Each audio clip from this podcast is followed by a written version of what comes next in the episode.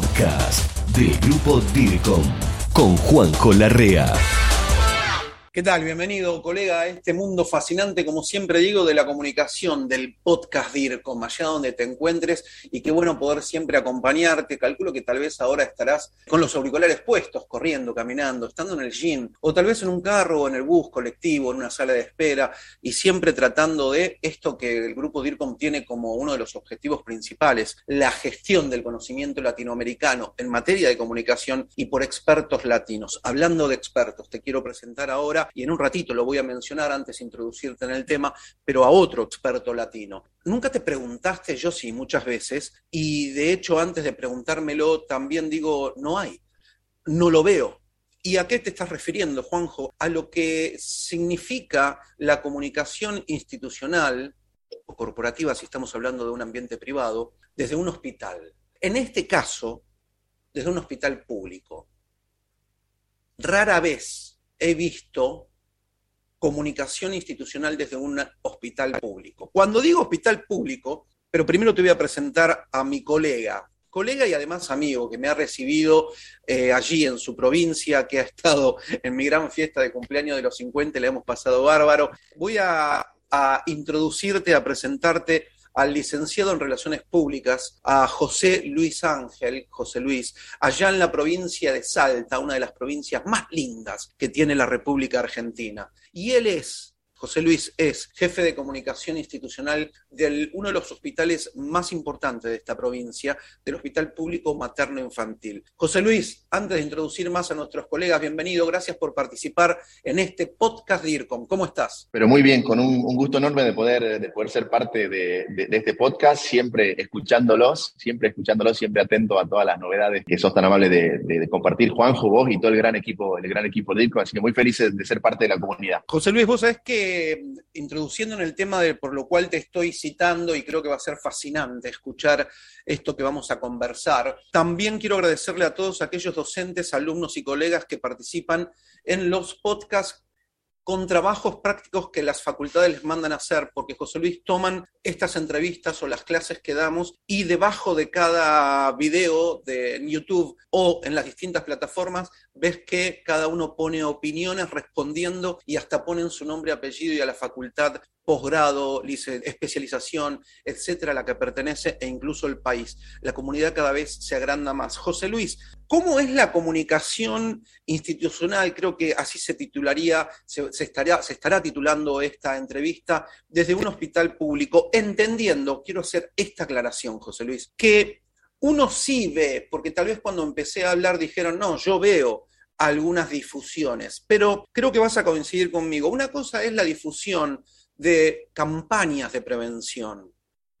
Pero yo rara vez me topo, me encuentro con un área de comunicación institucional que en el tiempo vaya cumpliendo un plan de comunicación con una estrategia y diferentes tácticas de comunicación.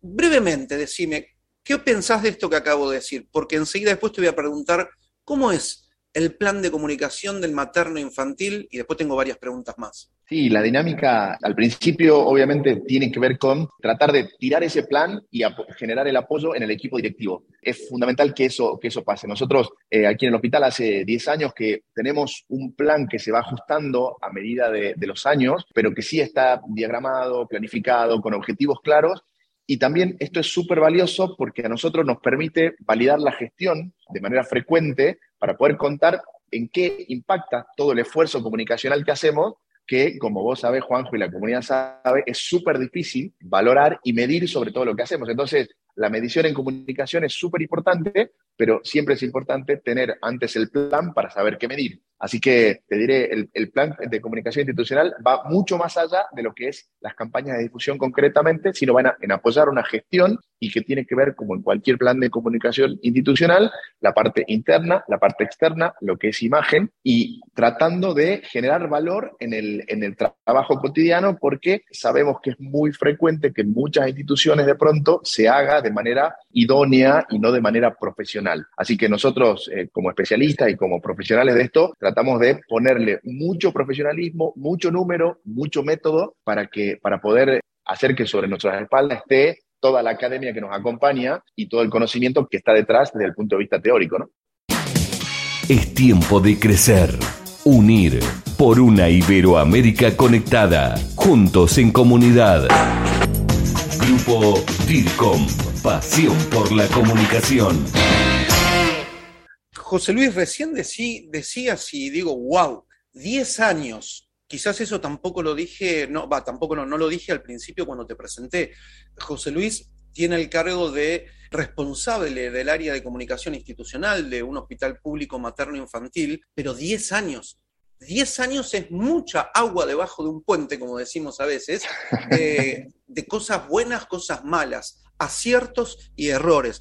José Luis, tengo muchísimas cosas que me van, mientras vas hablando, me vienen a la mente para preguntarte. Digo, después si se me escapa algo, vos también decime, pero empezar una comunicación institucional donde nunca la hubo, planificar un plan que, como bien dijiste, con el paso del tiempo se va modificando, adaptando, y está bien, ¿no? Las tecnologías o los usos de costumbre de nuestros públicos al adquirir, consumir información, no son las mismas que en el año 2022 que en el, que en el año 2012. Entonces, también me gustaría saber, cuando vos planificás esto, y me, me imagino en un hospital público, una cantidad de público interno importante, digo, deben ser muchos Háblame un en principio, para ir tocando de a poco los demás temas, ¿cómo enfocás para que este público interno sepa, primero, que hay un área de comunicación, segundo, que hay un objetivo de lo que queremos comunicar, tercero, de cómo debiéramos hacerlo? Pueden hablar ellos, no pueden hablar ellos, nos avisan a nosotros área de comunicación, es lo que se me ocurre pensando en voz alta,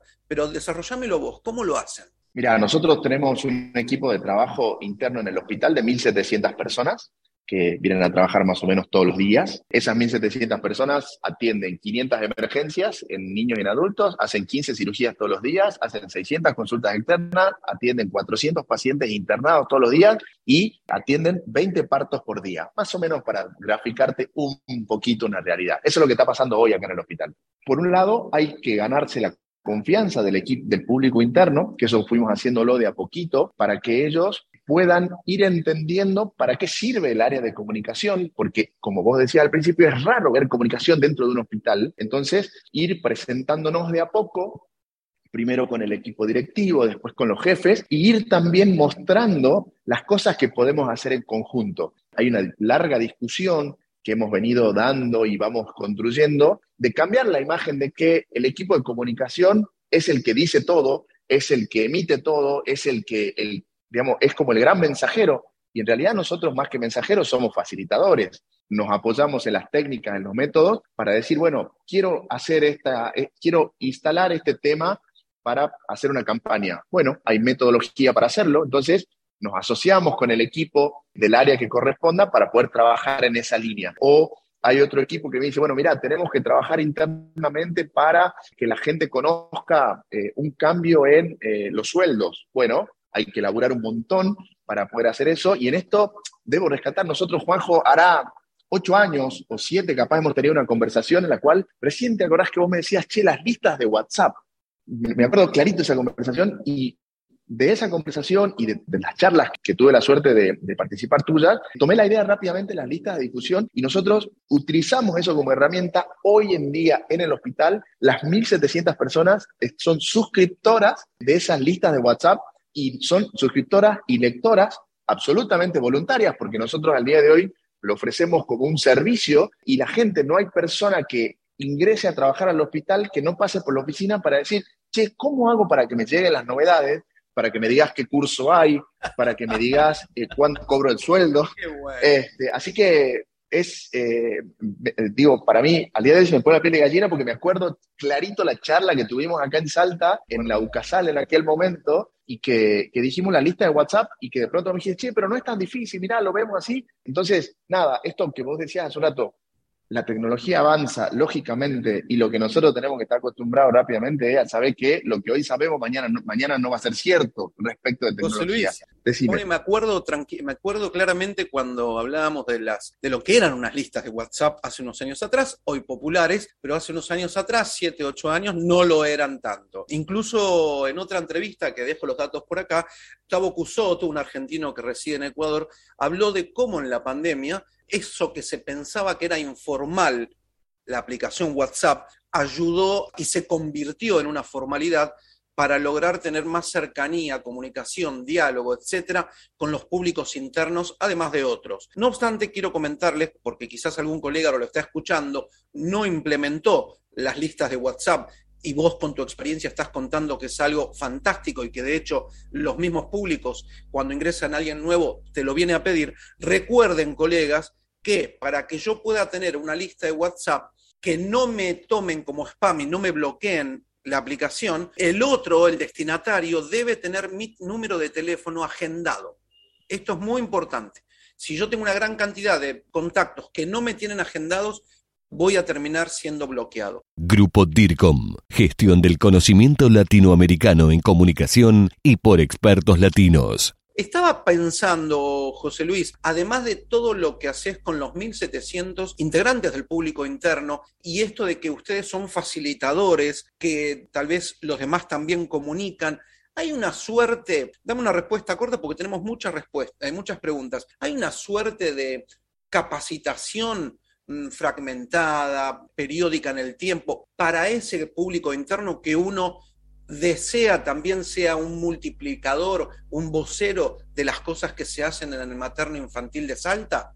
Nosotros lo vamos haciendo muy ad hoc, muy ad hoc, porque suelen ser entrenamientos o cocheos muy personalizados que tienen mucho que ver con, con, la persona humana, entonces lo vamos haciendo muy a medida en base a lo que lo van necesitando. Es de manera fragmentada, cuando hemos intentado hacerlo de manera masiva o grande no hemos tenido buenos resultados, entonces vamos uno a uno, se van acercando y los vamos entrenando, los vamos capacitando, le hacemos media training, los ponemos frente a una cámara para ver cómo funciona, para que ellos nos digan qué piensan, qué opinan, les explicamos cuál es su rol frente a la cámara y también trabajamos mucho en que ellos entiendan a la otra parte que está del otro lado, que es o un medio de comunicación o, un, eh, o un periodista o su propio compañero cuando un jefe, por ejemplo, quiere hacer que su equipo entienda un mensaje. Entonces, lo vamos haciendo muy ad hoc en base a, requerimientos puntuales y a la capacidad del equipo, por supuesto. A medida que vas hablando, quizás me ven escribiendo, pero voy escribiendo cosas que se me van ocurriendo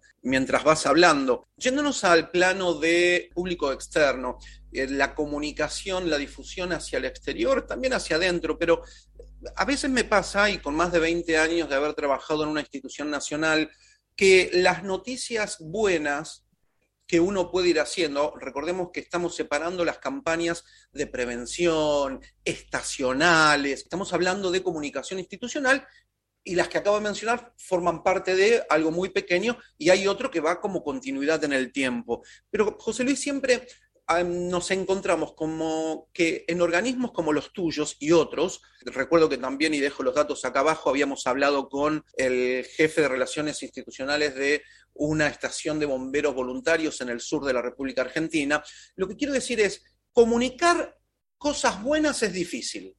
Lo malo casi no hay que hacerlo porque sale publicado enseguida o explotado en las redes sociales. ¿Cómo tienen en cuenta esto? Cuando hay una crisis y aquellos que quieren comunicar en el tiempo, la inauguración de un pabellón, una nueva sala, la adquisición de un equipo, todo eso que para el común, tal vez de los medios tradicionales, no, no le dan tanta importancia porque tal vez no vende, ¿no?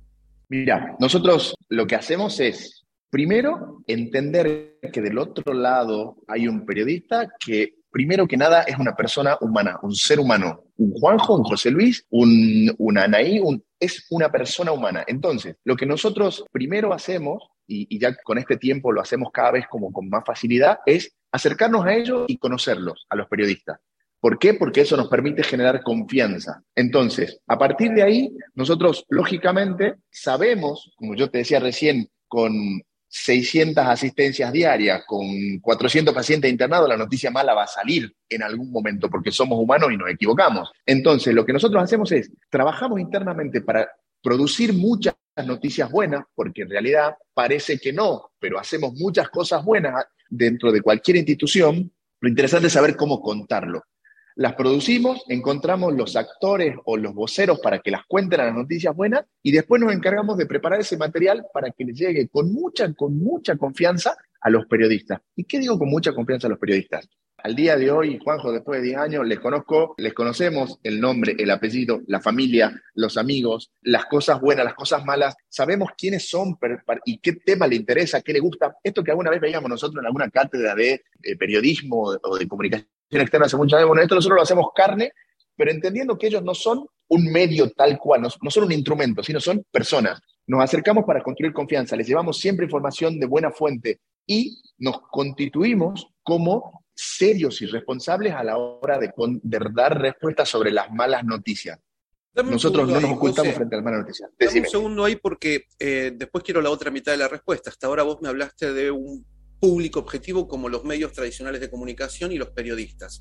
En ese sentido, lo que quiero preguntarte es, primero, y pensando en voz alta, en el, materno infantil, ¿tienen preparada una sala, porque te veo un fondo hermoso detrás tuyo, tienen preparada una sala donde los periodistas puedan ir y estar sentados cómodos para hacer alguna nota, alguna investigación, conectados al Wi-Fi, etcétera. En la página web Primero, ¿tiene página web en materno infantil? Dos, hay una parte donde puedan poner toda la actualización dentro de esta misma parte. Y mira que soy una ametralladora preguntando, pero digo, ¿está actualizada la página web? No quiero que quedes bien, quiero que me digas los obstáculos y problemas que también tenemos. De hecho, sí, respondeme si está todo bien. Pero quien nos escucha tal vez dice, yo tengo los mismos problemas. Y esto es la idea o el significado de un paradigma. Cómo resolver, o es un conjunto de resoluciones y problemas. Cómo poder afrontar un obstáculo. Entonces, Dentro de todo lo que me decís, que los conoces hace más de 7, 8 años, 10, ya conoces su familia, las maneras de pensar, quizás se encuentran en la calle, ¿qué facilidades tienen ellos para, para el ida y vuelta? ¿Redes sociales? ¿Tiene redes sociales el materno infantil como fuente oficial de información? ¿Están acostumbrados a seguirlas por ahí? Me habías hablado antes de listas de, difusión. ¿Hay lista de difusión también para periodistas? Nosotros, primero, eh, hemos ido de a poquito preparando espacios para recibirlos bien. A veces el presupuesto no da para pagar un café, no da para pagar una... no da el presupuesto, pero sí da el corazón y sí da la voluntad para recibirlos bien, para atenderlos bien, para generarles un espacio en donde puedan llegar, sentarse, acomodarse. Y tenemos redes sociales, WhatsApp, Telegram, Instagram, Facebook, Twitter y estamos inaugurando TikTok dentro de poquito. Tenemos la página web actualizadísima. Tratamos, tenemos como meta en el equipo sacar por lo menos tres noticias por semana. Tres noticias por semana. Algo de capacitación, algo de gestión y algo de prevención. A veces no lo logramos. Es súper difícil generar tanto contenido por el volumen de trabajo que tienen nuestros equipos de salud, pero sí tenemos esa idea de por lo menos tres que salgan a la semana. ¿Cómo se las hacemos llegar? Primero, las listas de WhatsApp, por supuesto que nos refuncionan. Hoy en día tenemos, cerca de 400 periodistas que están recibiendo nuestras novedades. En una encuesta que nosotros le hicimos a los periodistas, le dijimos, che, ¿te sirve la información que nosotros te mandamos? Y ellos nos dijeron, ¿sabes qué? Nos sirve un montón de información que mandamos, porque también de a poquito fuimos preguntándole cómo la necesitaban. Necesitas el video, necesitas el audio, cómo quieren la información. Entonces, todo esto lo fuimos procesando para generarles el material de la manera que ellos les sirva. Y en la encuesta que hicimos ahora hace poquito, en junio, le preguntamos cuál es el canal que más valoras para recibir la información. Y el 90% nos dijo que el canal que más valora para recibir información es el WhatsApp.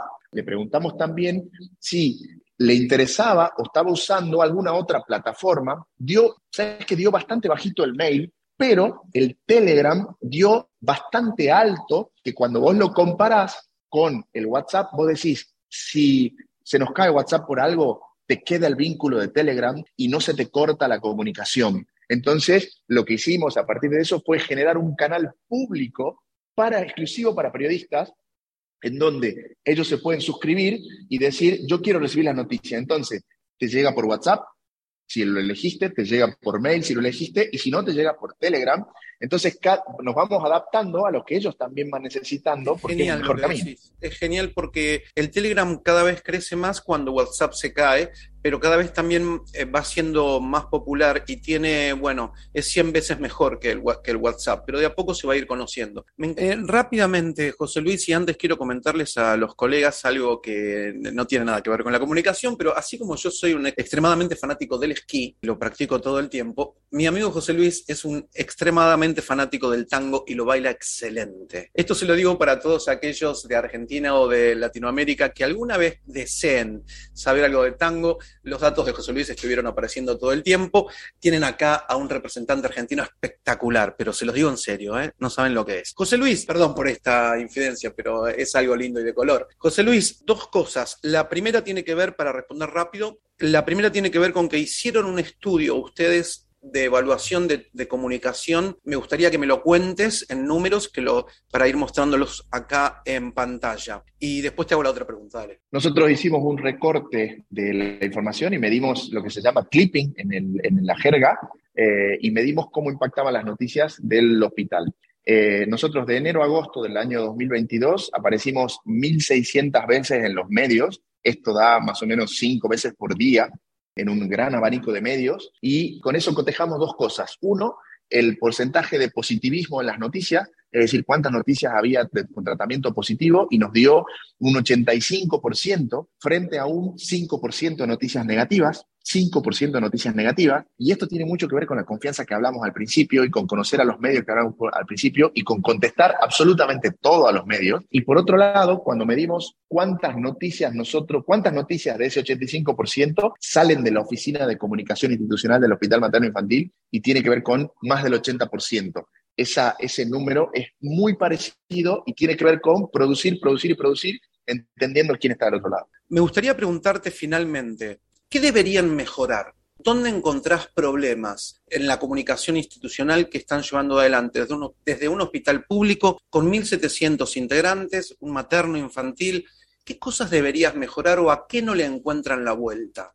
Nosotros tenemos que mejorar, primero, en manejar un poquito mejor y más rápido las crisis, es algo que siempre es un punto de inflexión, y tenemos que mejorar mucho el trabajo de la comunicación interna, que es siempre mucho más desafiante que la comunicación externa, porque a nuestros compañeros de trabajo los vemos todos los días del año y ahí influye mucho lo humano, el me llevo bien, el me llevo mal, el, las cuestiones emocionales, las cuestiones de los líderes, ¿son líderes porque son jefes o son líderes porque se preparan para ser líderes. Entonces, en ese trabajo creo que tenemos un montón de camino para andar, empoderando a, nuestro, a nuestros compañeros de trabajo y, por supuesto, mejorando nosotros mismos para que, digo, la comunicación la hacemos todos, la haces vos y la hago yo, la, hago yo y la hace mi compañero. Entonces, que la comunicación esa vaya bien depende de muchos factores, pero principalmente de factores humanos, porque la tecnología está ahí para servirnos.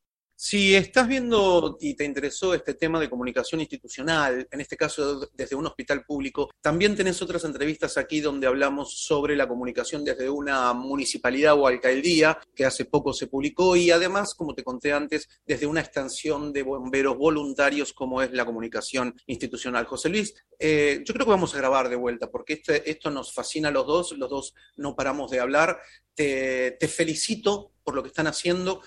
Cualquiera que quiera contactarte tuvo aquí todos los datos tuyos. Y nada, te agradezco mucho por este tiempo que nos brindaste. El agradecido soy yo, Juanjo, que podamos, que podamos contar eh, estas cosas y creo que eh, de corazón, eh, para mí es un placer enorme estar hoy, hoy con vos.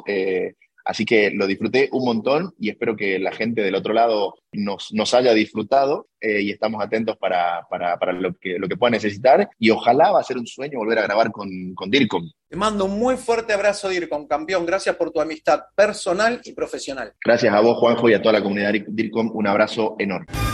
Esto fue el podcast del grupo DIRCOM. Hasta la próxima.